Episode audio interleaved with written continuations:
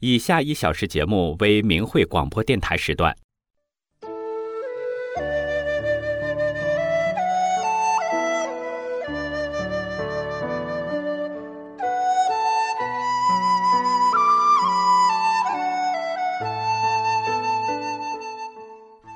千年轮回，红尘梦醒，圆归大法，慧者心清。请听，明慧修炼园地。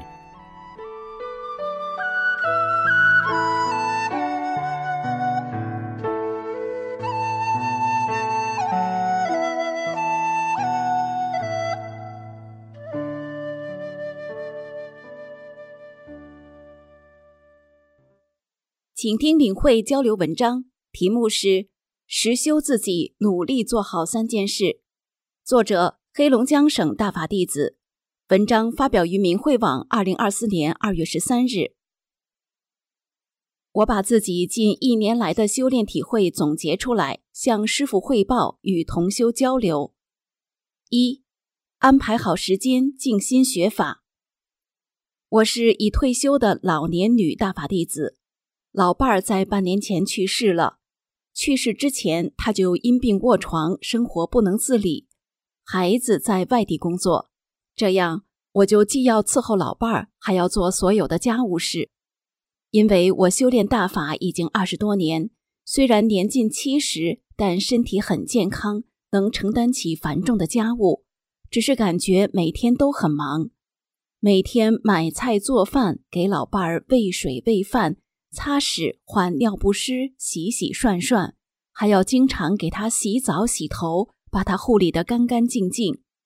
我想用心照顾好老伴儿生活的同时，让他能得到大法的救度。他已做过三退，很认同大法。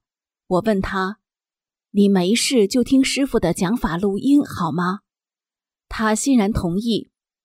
这样，他每天都听师傅的广州讲法录音。原来急躁的脾气改变了，很少发火了，经常能为别人着想，心态变得越来越好，皮肤也变得白净细嫩。去世时一点痛苦也没有，安详的走了。在护理老伴儿这半年多的时间里，再忙再累，我也抽时间学法，因为我知道学好法是根本。我每天都抽出时间读一讲转法轮。因为家务活很多，我在没有大块的时间了，就把零星的时间用来背转法轮。有时能背一段，有时能背几段，有时只能背几句，能背多少就背多少。我用半年里的零星时间背了一遍转法轮。老伴儿去世后，我自己独立生活，时间充足了。我就每背两遍转法轮后，学一遍师傅的各地讲法。我现在用四十多天的时间能背一遍转法轮。我发现背法能做到静心学法，有杂念就记不住法，没有杂念才能记住法。最起码在背法的时候，心是静的。我现在还不能把九讲法连贯的背下来。说明自己还没有学好法，即使这样，通过学法和背法，在师傅的点悟下，也发现了没有去掉的执着心和观念，不断的悟到了以前没有悟到的法理，无法用语言来形容师傅的慈悲和大法的伟大。二，努力做好三件事，在老伴儿病重卧床后。我抽不出很多的时间出去讲真相救人，我就选择了用发真相资料的方式救人。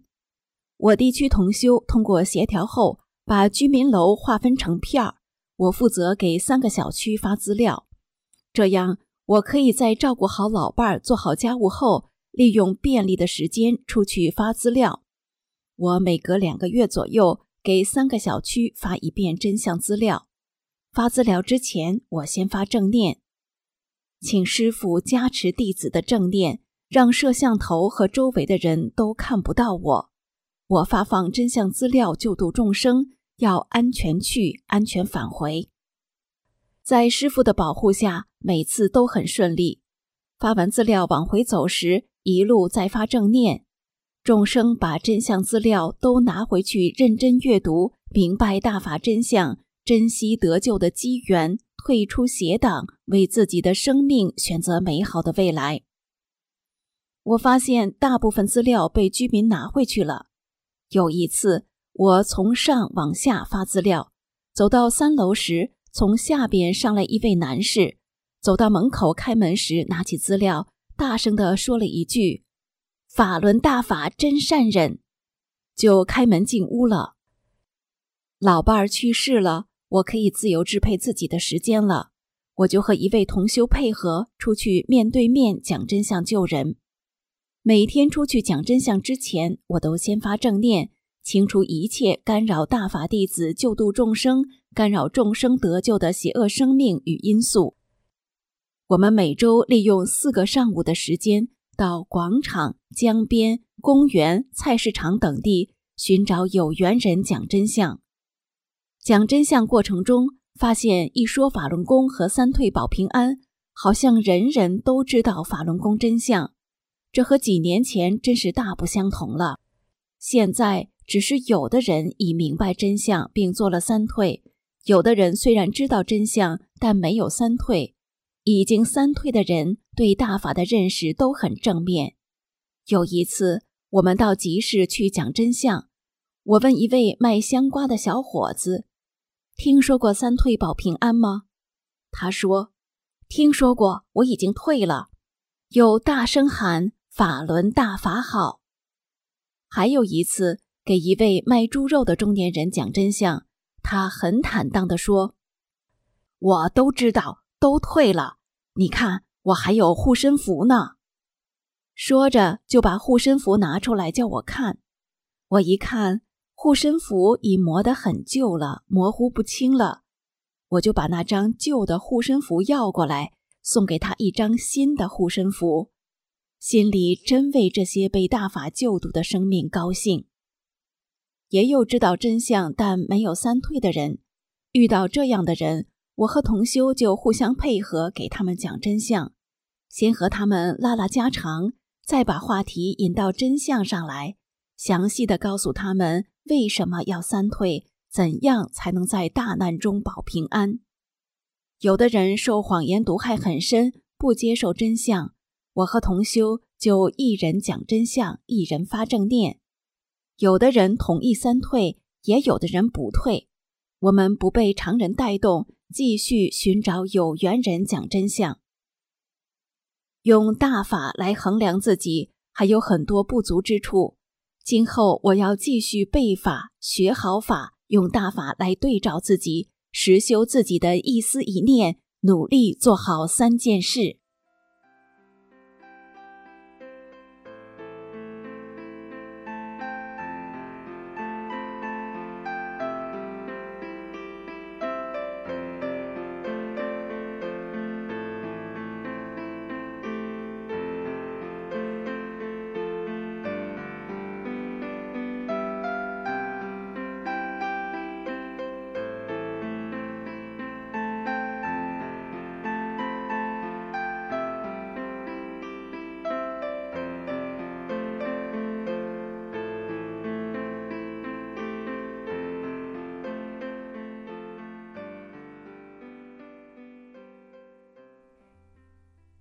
请听明慧交流文章，题目是《我家的左右邻居》，作者湖北大法弟子环节。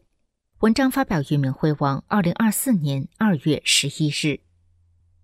二零二一年下半年，我在镇北居民点买了一套一楼三间的小楼房，左右两个邻居，左邻姑且称东先生，右邻称西先生。我在改修房子时。东先生找到我说：“你买的这房的原房主跟我商量，房屋上的水不能流到我家院子里。”我说：“你说的是会考虑的。”在改修过程中，我把东先生原房顶层面重新加了层隔热层，用了好几千元钱，为以后好相处奠定基础。我搬新家过后，其他邻居告诉我说。这东西两户人家最不好惹，接触得小心点儿。原来他们是兄弟。我是修炼人，没有偶然的事出现，其中也有我要修的心。改修后，房子上的雨水没有流到东先生的院子了。可没过几天，又下起了大雨，我家化粪池满了，流到了东先生菜园里。雨还没停，东先生大喊：“粪水流到菜地里的池子，把他养的龙虾淹死了！”要求我挖条沟，埋管子，引水迁到街道下水道里去。几十米埋管子，该要多少钱呢？这不讹人吗？我与他沟通，我在化粪池旁边再挖个化粪池，这样尽量不让水流到你菜地里。人得讲道理。后来我问其他老人，原来那池子本来就是排污的水沟，他自己占用养龙虾。任何事情出现都不是无缘无故的。我没生气，因为我是修炼的人，要提高心性。师傅在《转法论》中说：“心性多高，功多高。”为了让东先生家人满意，最后挖化粪池中，他们提了好多要求：这儿也不行，那儿也不行，水不能流到菜地里，也不能从菜地里过。折腾来折腾去的，好不容易做得他们满意，比原计划开支多用了上千元。我是修炼人。出现什么问题，不都是为了修炼吗？在这过程中发生过争论，他们说话伤人，根本不为别人着想，自私自利。一般人是接受不了这种蛮横不讲理的态度。但我是修炼人，听师傅的话，做到不争、不斗、不怨、不恨，包容、笑脸面对。因我的宽容善心，让东先生及家人无话可说，不愉快都没有了。水往低处流，人往高处走，这话从古到今都是这样的。东先生的行为不仅没有使我生气，我从心里还感谢他，因为他帮我提高了心性。如果我是常人，不知会吵多少次架，或者可能会打起架来。我是修大法的，修的是无私无惑、先他后我的正觉。过后，东先生及家人再也没有找我们的麻烦了。西先生家与我家只有一墙之隔，他家喂了很多鸡、鸭、鹅，那气味真的很难闻。冬天还好点儿，夏天就够呛。打开窗户，那小虫跳蚤跑到我的卧室，将我们咬得够呛。老伴儿的身上红斑到处是，我也不同程度的尝了那种滋味儿。怎么解决呢？按理说，人家在自家院子里喂养，又没惹着你，只有忍住，与西先生好好商量，尽量怎么样能做好点儿。我跟西先生说，能不能每天把院子鸡鸭的粪便冲洗一下，这样减少气味儿。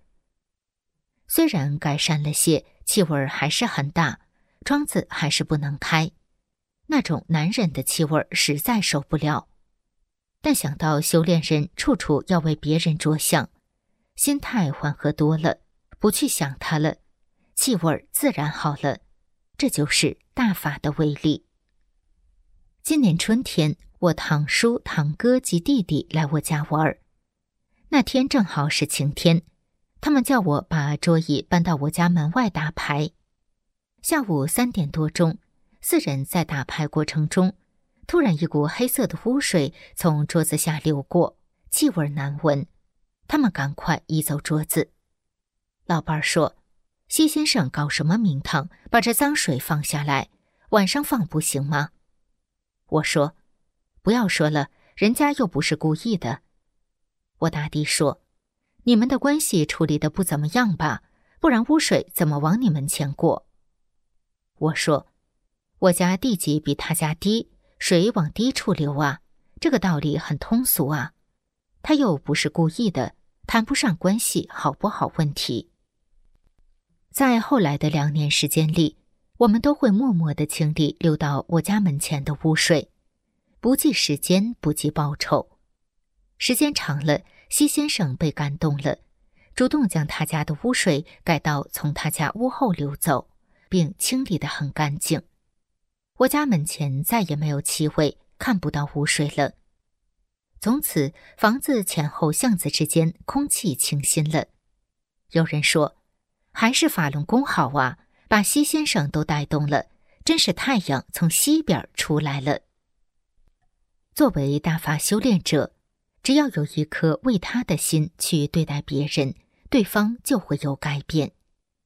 在近三年的接触中，我和邻居东西俩兄弟处成了好友。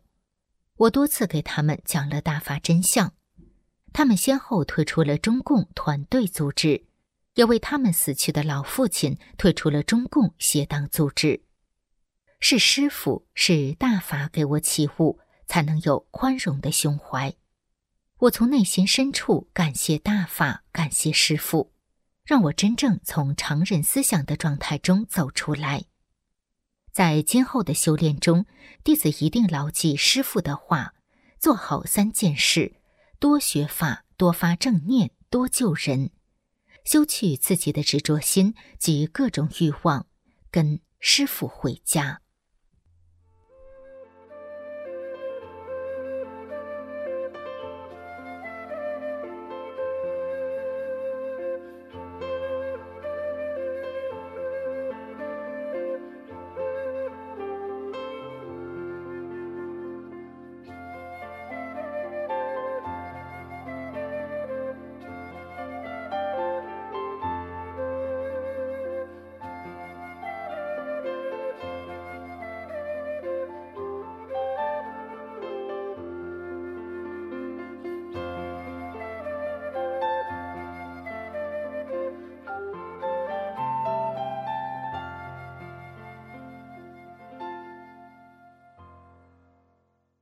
请听明慧交流文章，题目是《我做到了真心对婆婆好》，作者山东大法弟子。文章发表于明慧网，二零二四年二月十四日。我出生在农村，没有上过学，自小性格内向、自卑、胆小怕事儿。因为家境太贫寒，我父亲从十几岁就去外地工作，很少回家。父亲家姊妹兄弟九个。我父亲想多挣钱，交给他父母，帮助弟弟们结婚用。因为父亲在外地，我母亲一人拉扯我们姐弟四个。我小的时候看见母亲除了干活就是干活，经常累病了，被人欺负了就哭，不多说话。我看在眼里，心想自己可不能像母亲这样，将来大了要找个横的丈夫，好有个靠山。我二十五岁那年结婚了，和婆婆住在一起。婆婆脾气大、强势，处处压制人。婆婆看不上我的所作所为，很生气。我做事很难顺她的意。我孩子出生后，婆婆几乎每天都数落我，这也干不好，那也不是。有一次，我正抱着孩子，婆婆走过来，手指着孩子说：“长大了也是个吃亏的料。”我知道是在说我。我没出声。还有一次，正在吃饭，婆婆说我吃饭慢，饭凉了，同时手指插到我的碗里滑了。公公坐在对面看着我，我强忍着把饭吃了。我心里挺难受。丈夫脾气大，我也没和他说，怕他和婆婆打起来。因为我从小不喜欢打仗，不想起风波，只能小心翼翼地看婆婆脸色行事。为了讨好婆婆。我下班回家，赶紧干家务、带孩子。因我上三班，在车间干织布的工作本身就很累，回家很难睡上觉。干完家务就上夜班去了。我的承受能力到了极限，精神很痛苦，身心很累，感觉要崩溃了，活儿也干不动了。这怎么活呀？我开始怨恨婆婆，常常想，要到啥时候才能离开婆婆？不伺候他了，不和他来往了。一九九六年，我修炼了法轮大法后，我明白了很多道理，知道了人与人之间都是有因果关系的。再遇到矛盾，我就按真善忍做，很容易就解决问题了。我自己像变了个人似的，精神十足，干活也不累了。我对婆婆的态度也是一百八十度大转弯，不再怨恨婆婆，想留下来照顾公婆。公公在世时脑血栓严重，经常打喷嚏，通常满桌的菜都被公公喷上口水及杂物。我不嫌公公脏，照常吃饭。婆婆提出任何要求，我都尽量让婆婆满意。婆婆不愿意做饭，理由是只有小辈伺候长辈，没有长辈伺候小辈的。我欣然接受，因为我心里装着法，要处处为别人着想，做更好的人。我就买菜、做饭、洗碗、洗衣、打扫卫生、带孩子，心里美滋滋的。婆婆的脸上露出了笑容。婆婆提出要攒钱防老，将来减轻子女的负担。这明摆着是老人家自己攒着退休工资，家里的消费交给我和丈夫，我也不计较。依着婆婆的想法，我感觉修炼法轮大法真好，在家里能心甘情愿的吃亏。我真心对婆婆好，反倒心里快乐。有一次在给婆婆洗澡的过程中，婆婆回头看我好几遍，她的眼神透露出惊讶。可能婆婆没想到我会这么用心的给她洗澡，心里很高兴。现在婆婆已经八十六岁，退休工资接近六千元。因为家庭的变故，婆婆由大伯哥和大姑姐接去照顾，掌管所有存款及工资。在我修炼法轮大法后，女儿也走进了大法中。在我父亲住院期间，女儿叮嘱我：家里不用妈妈担心，奶奶由我们照顾。你好好照顾老爷吧，我感觉心里一阵温暖。孩子在大法当中成长起来了。我从内心不想吃亏，到心甘情愿吃亏；从怨恨婆婆到真心对婆婆好，这是大法教导我的结果，是大法的力量。感恩师尊慈悲救度，使我成为了一个明白真理、道德回升、为别人着想的。大法弟子。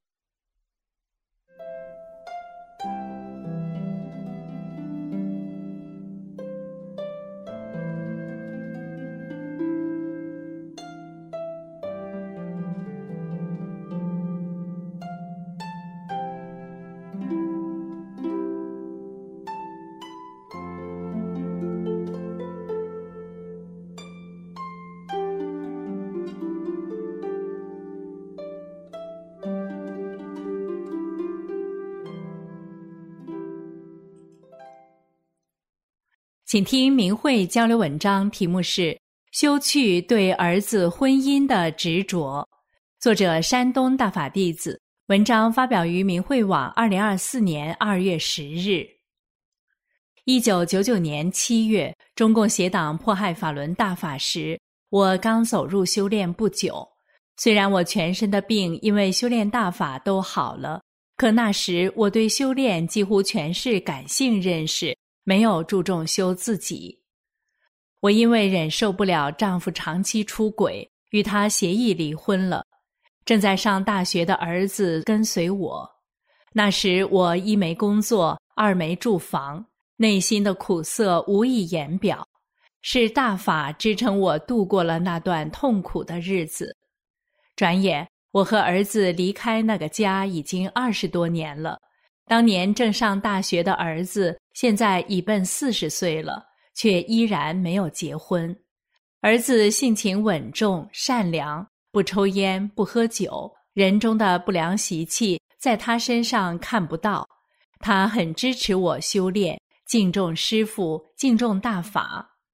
前几年，我对儿子的婚姻就一直放不下，就好像成了我的心病。从他三十岁起。我就希望他赶快结婚。那时我不惜把住房卖了，自己租住顶楼，给他在工作所在城市交了首付买房款，盼着他快点结婚，了却我的心愿。后来他结识了一个自己公司里的女孩，他们交往了近一年，山南海北的游玩，花了不少钱。两人正计划结婚的时候，却又突然分手了。我知道这是缘分所致，所以没有半点埋怨女方，只是心疼花掉了一大笔钱。可至此，儿子好像看破了红尘似的，以后无论谁给他介绍对象，他都不再动心，对婚姻不再有热情。别人给介绍的女孩，什么好条件的都有，可他就是不动心。而我心里很着急，感觉在人前很没有面子。我心里不仅承受着亲友的不解，甚至有同修见面也问：“你儿子还没有对象？”也有同修让我好好管管儿子，不能随他这样下去。那时我见到熟人都想绕开走，不想人提及我儿子的婚事。我从没想到体贴孝顺、让我引以为傲的儿子，婚姻却这么不随我愿。这些年，因为我执着对他的情，师傅没少点化我，几次在梦里。我抱着小时候模样的儿子，可怎么也抱不动。我明白，修炼人必须放下对儿女情的执着。可是过一段时间，这些念头就不自觉地往上翻，压都压不住。一天，亲戚给儿子介绍对象，说女方条件各方面都很好。我打电话告诉了儿子，听出他还在推脱，我心里就堵上了。星期天，儿子回家看我，进门后还没等我说话，他就一脸严肃地对我说：“妈，咱俩好好谈谈吧。”我说：“好啊。”他说：“我的事你能不能不管，让我自己做主？你能不能好好修炼大法？”妈，我是来成就你修炼的，不是来毁坏你修炼的。你不修心。每天光做点事，安慰安慰自己，心性就行了。你自己不争气，什么都放不下，谁也帮不了你。我震惊了，这哪是我儿子能说出的话啊？这分明是师傅借他的嘴在棒喝我啊！我羞愧的对儿子说：“对不起。”我愧疚的走到师傅法像前，双手合十。对师傅说：“师傅，不争气的弟子让您操心了，请求师傅加持弟子。这次我一定彻底放下这个心。我知道修炼上我已经卡在了这里，不修去这颗心，再执着下去，我不配做师傅的真修弟子。从那天起，我就特别重视修这个执着心。”这个心一往外冒，我就抓住不放，正念清除，长时间发正念清除。我反复念，记住师傅在转法轮中说的：“你干涉不了别人的生活，左右不了别人的命运，包括妻子儿女、父母兄弟他们的命运，那是你说了算的吗？”不知不觉中。我对儿子婚姻的执着彻底放下了，心情也不再压抑了。有时想起来，我会从正面思考，而不是再顺着负面的思维去看待这些事情。我知道是师傅看到了弟子真修的心，帮我拿掉了这些物质。弟子早该放下的执着，拖了这么久才放下，真是让师傅操心了。我放下了多年的执着，真感到一身轻，心里感到从未有过的踏实。想一想，儿子确实是来成就我修炼的，他从不占用我的时间。在他工作最忙的时候，我说过去住几天，帮他做做饭，他都不用我。这使我拥有了更多的时间修炼和救人。几个月后。儿子再次回家看我，他刚打开门，还没放下东西，就忍不住兴奋地对我说：“妈，你知道我做了个什么梦吗？梦中我回家看你，进门喊你，只听到你的声音，却找不到你人在哪里。我顺着声音走到窗前，抬头向天空望去，只见你身上长着两个大翅膀。”在高空盘旋着。哎呀，那么大的翅膀，真的太有意思了！你怎么会有两个大翅膀呢？看儿子高兴成这样，我对他说：“是妈放下了对你婚姻的执着，心性升华了。师傅在鼓励咱们呢。”这次他回家特别高兴，心情非常愉悦，我心里也很有感触，感受到师傅时时在看护着自己。弟子修炼路上的每一步提高，都离不开师傅的慈悲加持。今年春天，我外甥又打电话要给我儿子介绍对象，说女方多么多么好。他说：“小姨，你得管管他，再不结婚就耽误生孩子了。再等下去真的太晚了，你不着急吗？”我说：“顺其自然吧。”这事不是我们能急得来的，急了这么多年，不还这样吗？我对外甥说：“现在离婚率这么高，结婚就一定会幸福吗？一个人无忧无虑的单身过一辈子，何尝不是好事呢？”外甥听罢说：“小姨，看来你是真的想开了。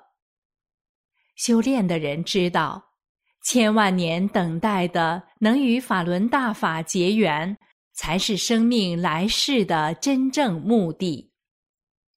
多年来，在对待儿子婚姻的问题上，我心里一直把握不好，为此曾言语伤害过儿子，自己也造了业。如今在面对这些事情的时候，我心里真的是平静如水。在听到别人的褒贬，我已超然于世外。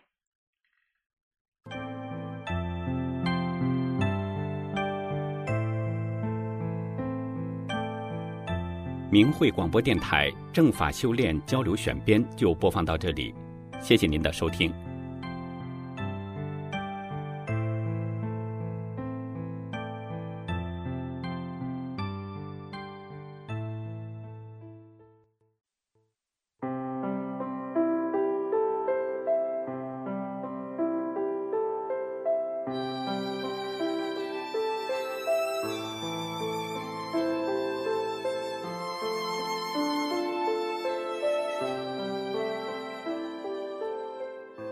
现大穹外，一念正法成。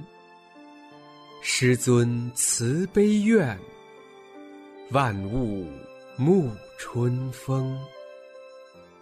请听明慧专题《一师恩》。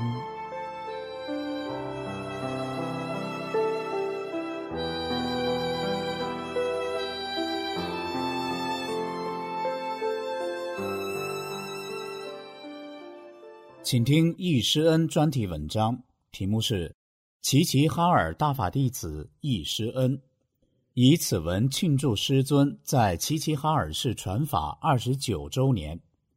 作者齐齐哈尔大法弟子，文章发表于明慧网，二零二二年十一月六日。法轮大法是中国古老的佛家上乘修炼大法，自一九九二年五月。由李洪志先生从长春传出，至今已红传世界一百多个国家和地区，修者上亿，修炼者以真善忍为指导，身心得到净化与升华。法轮大法获得各国褒奖已超过五千多项，法轮功书籍已翻译成四十多种语言文字，真善忍精神超越种族国界。获得普世赞誉。一九九三年七月十五日，伟大的师尊踏上了齐齐哈尔市的这片土地，在市中心的电业文化宫，开始了在黑龙江省的首次传功讲法。短短的九天时间里，师傅给我们讲法，教我们练功，手把手的纠正我们的练功动作。师傅的音容笑貌，师傅的魁伟身影。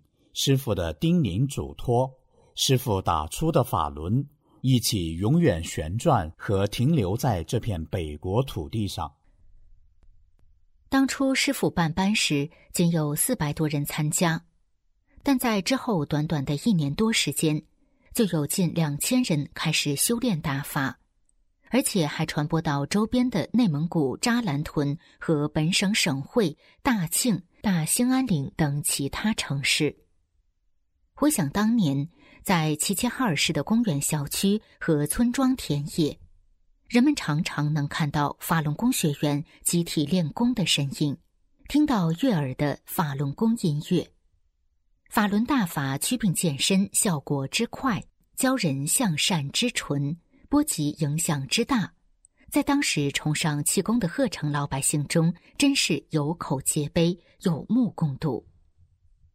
由于大法的神奇威力，使不少佛教中的信徒改门进入大法修炼。当地的大成寺每天要接收许多信徒改法门后归还供奉过的塑像，政府机关、军队、学校等许多精英人士也纷纷参与，以至于每年召开的大型修炼心得交流会规模空前，震动了当地及上级的政要人物。今年的七月十五日是师尊来齐齐哈尔传法的二十九周年纪念日。我们讲述出自己当年的真实故事，让更多的人能明白法轮大法好，真善人好，破除中共散布的谎言，选择光明的未来。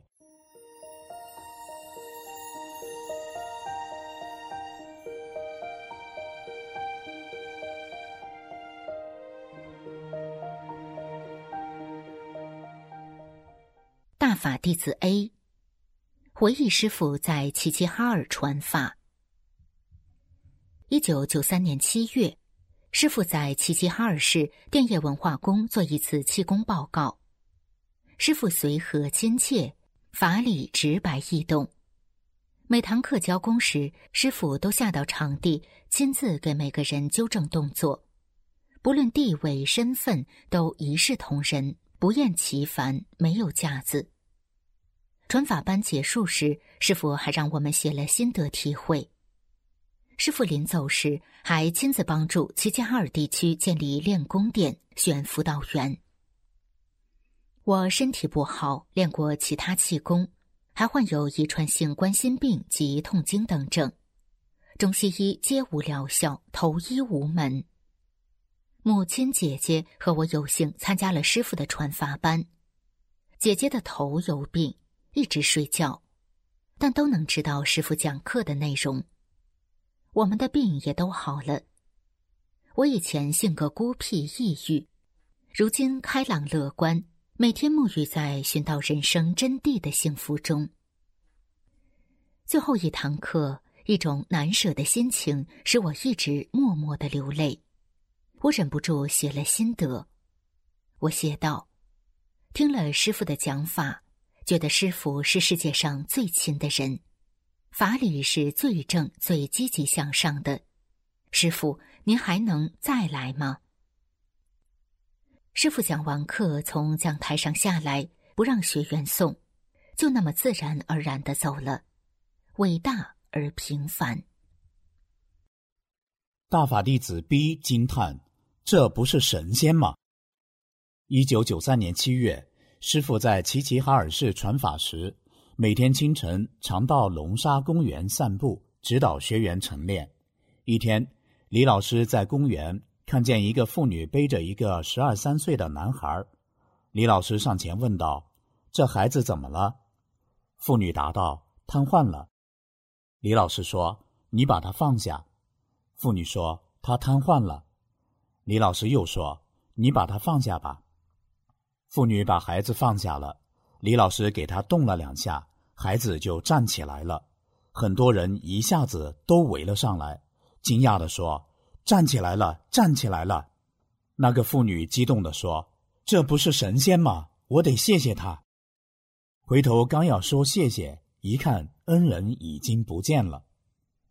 师傅经常默默的以这种做好事不留名的方式教导着弟子。大法弟子 C，我是当年宾馆的服务员。那还是一九九三年夏月的一天，位于中环广场西侧的五一宾馆刚刚开业。我当时是宾馆的服务员，只有二十三岁。那时全国上下气功热，当时就有几位气功师都来齐齐哈尔市办班，住在我们宾馆。可是给我们印象最深、最让人难忘的，就是李洪志老师。李老师当年下榻于五一宾馆的三零一房间。李老师身着白色衬衫、蓝色长裤，显得干净清爽，而且总是微笑着，平易近人，对不同年龄、不同职位的人都一样的和颜悦色。每次要求服务员打开房间时，总是客气而简单的说：“麻烦你把我房间打开。”去餐厅吃饭，李老师让大家坐下，大家也不坐下，都毕恭毕敬的等老师落座才坐下。宾馆的服务员都觉得这位气功大师伟岸，气质非凡，一定是位高人。我当年身体不好，想让李老师给调病，当时李老师和其他人正在商议事情，见我着急，便对身边的弟子说。你去帮他调整一下身体。七八分钟后，我顿觉浑身轻松，心情舒畅。第二天，我找到给我调病的大法弟子，问他要多少钱，他说不收费。我为了表示感激，将自家地里的西红柿等瓜果拿到宾馆。那位大法弟子说：“没有关系，你的心意我们领了。”我们不接受馈赠。大概八天左右，李老师一行人离开了宾馆。一九九六年，我走入大法修炼。我曾患有偏头疼，浑身无力，总是躺着。修炼中，不知不觉这些病症都消失了。我开始在法中精进，在练功点集体学法练功，被宇宙大法的宏大法理所折服。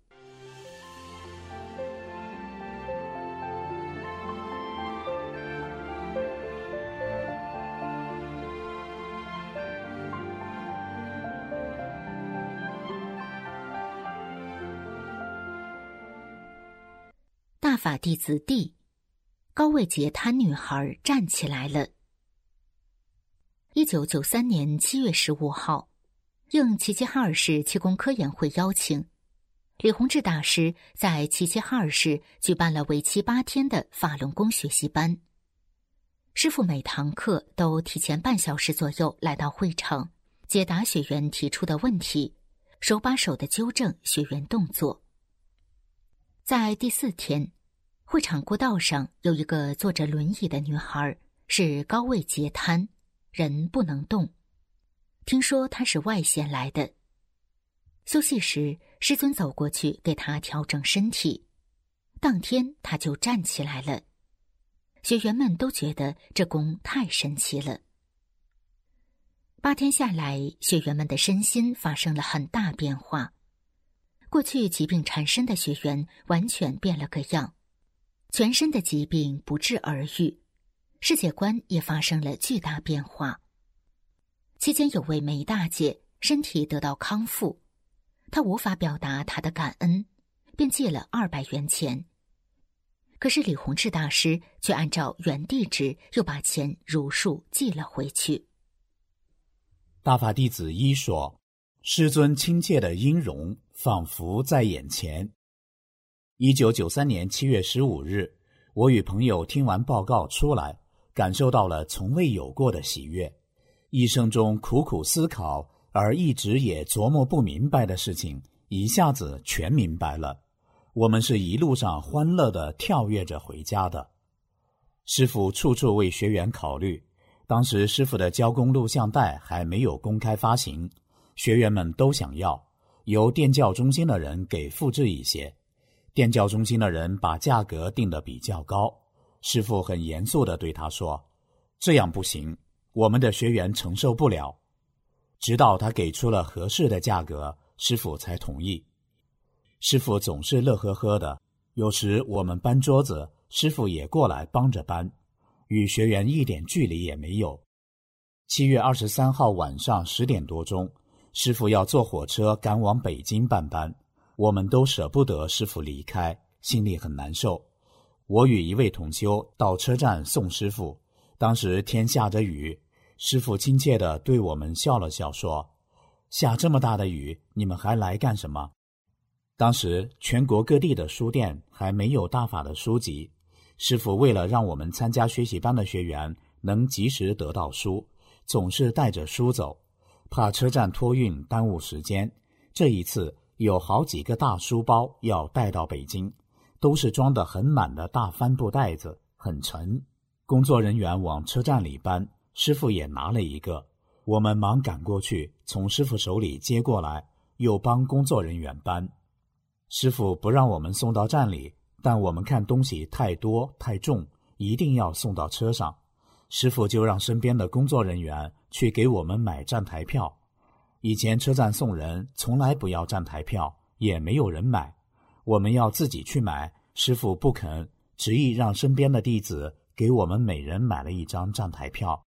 送到车上后，师傅马上让身边的弟子把我们这次学习班上大家写的心得体会找出来，放在桌上，很厚的一叠纸。师傅身边的弟子告诉我们，师傅每次办完班后，总是一夜不睡，仔细看完每个学员的心得体会。师傅又亲切地与我们交谈了一会儿，最后语重心长地对我们说：“你们现在还不能理解这法到底是什么，再过两年你们就知道它的珍贵了，并一再告诫我们要好好练功学法。”火车开了，我们含泪向师傅挥手告别，师傅也不断地向我们挥手，直到看不见为止。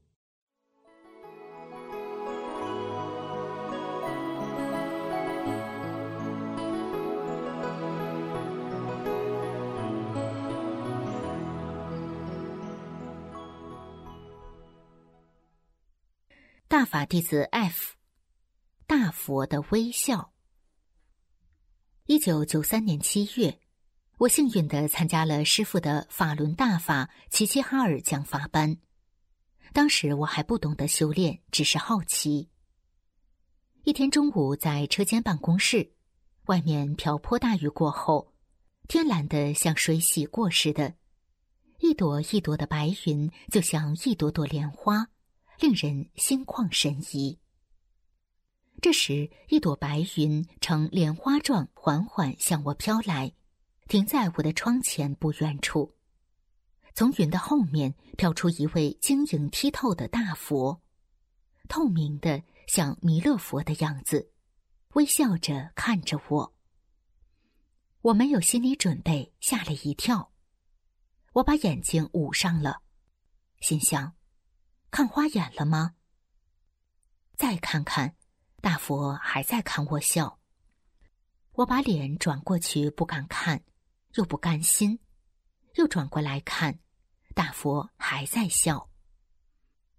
我不知所措，心里说：“你走吧，我害怕。”白云缓缓的移动，挡住了大佛，飘向了远方。之后，师傅的大法书陆续出版，我才明白了是师傅在点化我，让我相信了神佛的存在，坚定了修炼大法的信心。曾经的气功爱好者、皈依佛教者讲述得法经历。当时我们齐齐哈尔的学员大多在得法前学练过许多气功门派及众多的佛教。道教的法门，当我们从师傅来齐传法并学练大法开始，就被这一真正的修炼法门所吸引。得法前，我们曾经学过其他气功，有的还教人给别人治病，却不但没有把常人的病治好，还弄得自身的病越来越多。我们曾经采过树气、花气，却弄得一身阴气和杂乱气味。我们曾经学过多个法门，却不知违背不二法门和修主元神的道理。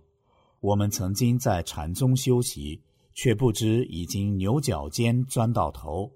我们曾经冬练三九，夏练三伏的练习各种气功，却不懂修心性，去执着才是掌功关键。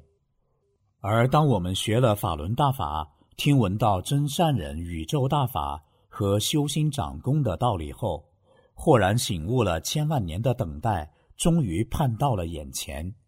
一下掌握了多年所求的真机，一下就步入了真修大道，那种心情无以言表。我们在大法中修去了多年顽疾，得到了健康的身体，还在大法中去私心，做到了在工作中不争名利，在生活中与人为善，改变了自私、妒忌、争斗等等恶习和心态。我们在大法中破执着、消业力，在真正直指人心的大法中找到了先天的自我，感受到了升华的境界和层次。一九九三年七月十三日，我们几个气功爱好者去市气功协会打听有没有气功师来我市传功。负责人说：“过两天我市邀请中国气功科研会秘书长某某某。”和中国法轮功创始人李洪志大师来我市传功讲法，你们就来学吧，并把登有法轮功功法介绍的《中国体育报》送给了我们一份。当时我们一行六人参加。中国气功科研会秘书长做完报告后，又向全体与会者介绍法轮功，对法轮功给予高度评价。当时。我已经皈依佛教有两年多，也学过许多气功，但是胆囊炎、神经官能症和风湿等症状依旧。在法轮功修炼中，百病全消。由于学禅宗的影响，就在法轮功与佛教法理间进行着比较。我向师傅提了一些关于佛教的问题，师傅的讲法超过了我所了解的佛教经典内容。是我在佛教中没有听到过的说法和提法，师傅阐述的十分精辟，令人信服。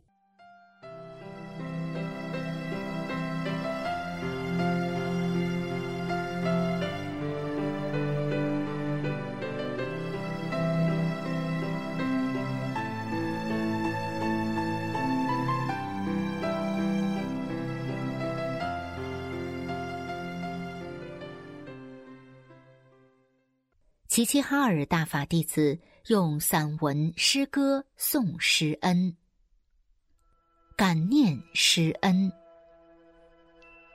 伟大的师尊，您吃尽无数的苦，从遥远的宇宙间一步步下走，为我们承受了巨大的业力，拯救我们这些偏离的生命免于即将坏灭的危险。伟大的师尊，您为我们操尽了心，给我们这些陷于迷中的人一个个的安排回归的路，日夜点化着、保护着、指导着我们修炼，还得承受邪恶的旧势力所制造的无数麻烦和干扰。伟大的师尊，您展现出的巨大慈悲。给尽所有生命得救得度的一切机会，您博大的胸怀承受着、包容着世人对您的不恭不敬。伟大的师尊，您的浩荡佛恩，弟子将永远牢记在心。我们齐齐哈尔全体大法弟子向伟大的师尊致以崇高的敬意。同时以此文向世人证明我们师尊的伟大、大法的珍贵和神奇。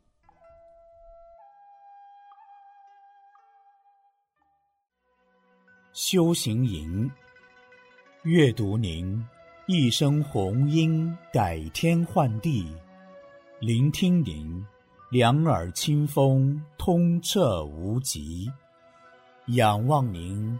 三千大千光明自在，问询您，万念归一不犹豫。法轮大法，宇宙的真理。思悟您，今朝看穿千古之谜，追随您，举步跨越生命藩篱。感谢您，大恩何以报谢无处？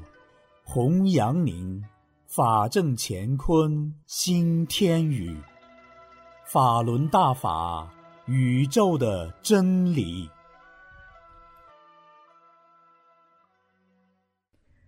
结语：感悟师尊传法艰辛。当年师傅来齐齐哈尔传法，为了让大法学员节省学费，尽量少付出，收取的学费很低。开始参加班的学员只收四十二元，后几天的只收半价。这样一个班下来，从开班时约三百人。到后来结束时，共计四百多人，整个班收取的费用很少，还要按规定与当地气功协会分成。由于气功协会只求挣钱，阴险从办班中获得的太少，他们对师傅收费低很不满意。在办班结束时，气功协会都没有派车送行。师傅为了给弟子节省费用。牺牲了在常人中的许多方便。回忆师傅来齐齐哈尔传法的那难忘的情景，那幸福的时光，那珍贵的记忆，只觉千言万语也数不尽师恩浩荡。今生能得大法，真是三生有幸啊！师傅的慈悲和智慧，师傅的身影和相貌。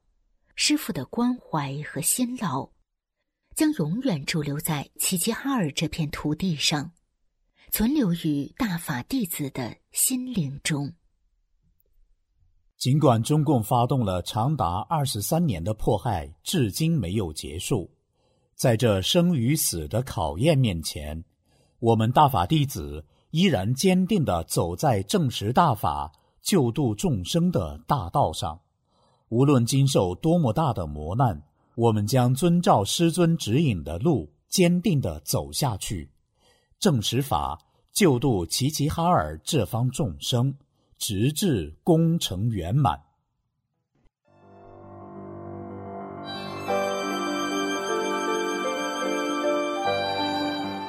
这一期的易师恩就到这里，谢谢收听。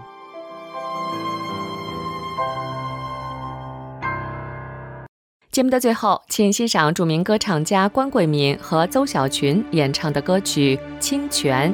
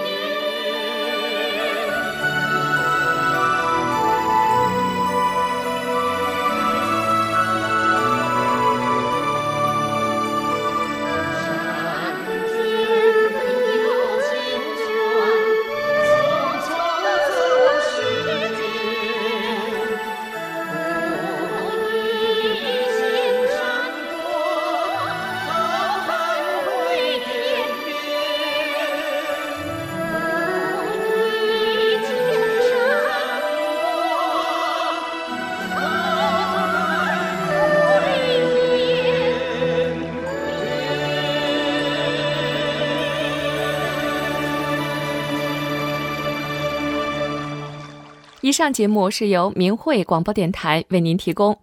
更多节目，请到明慧广播电台网站收听，网址是 m h radio 点 o r g。明天同一时间，我们空中再会。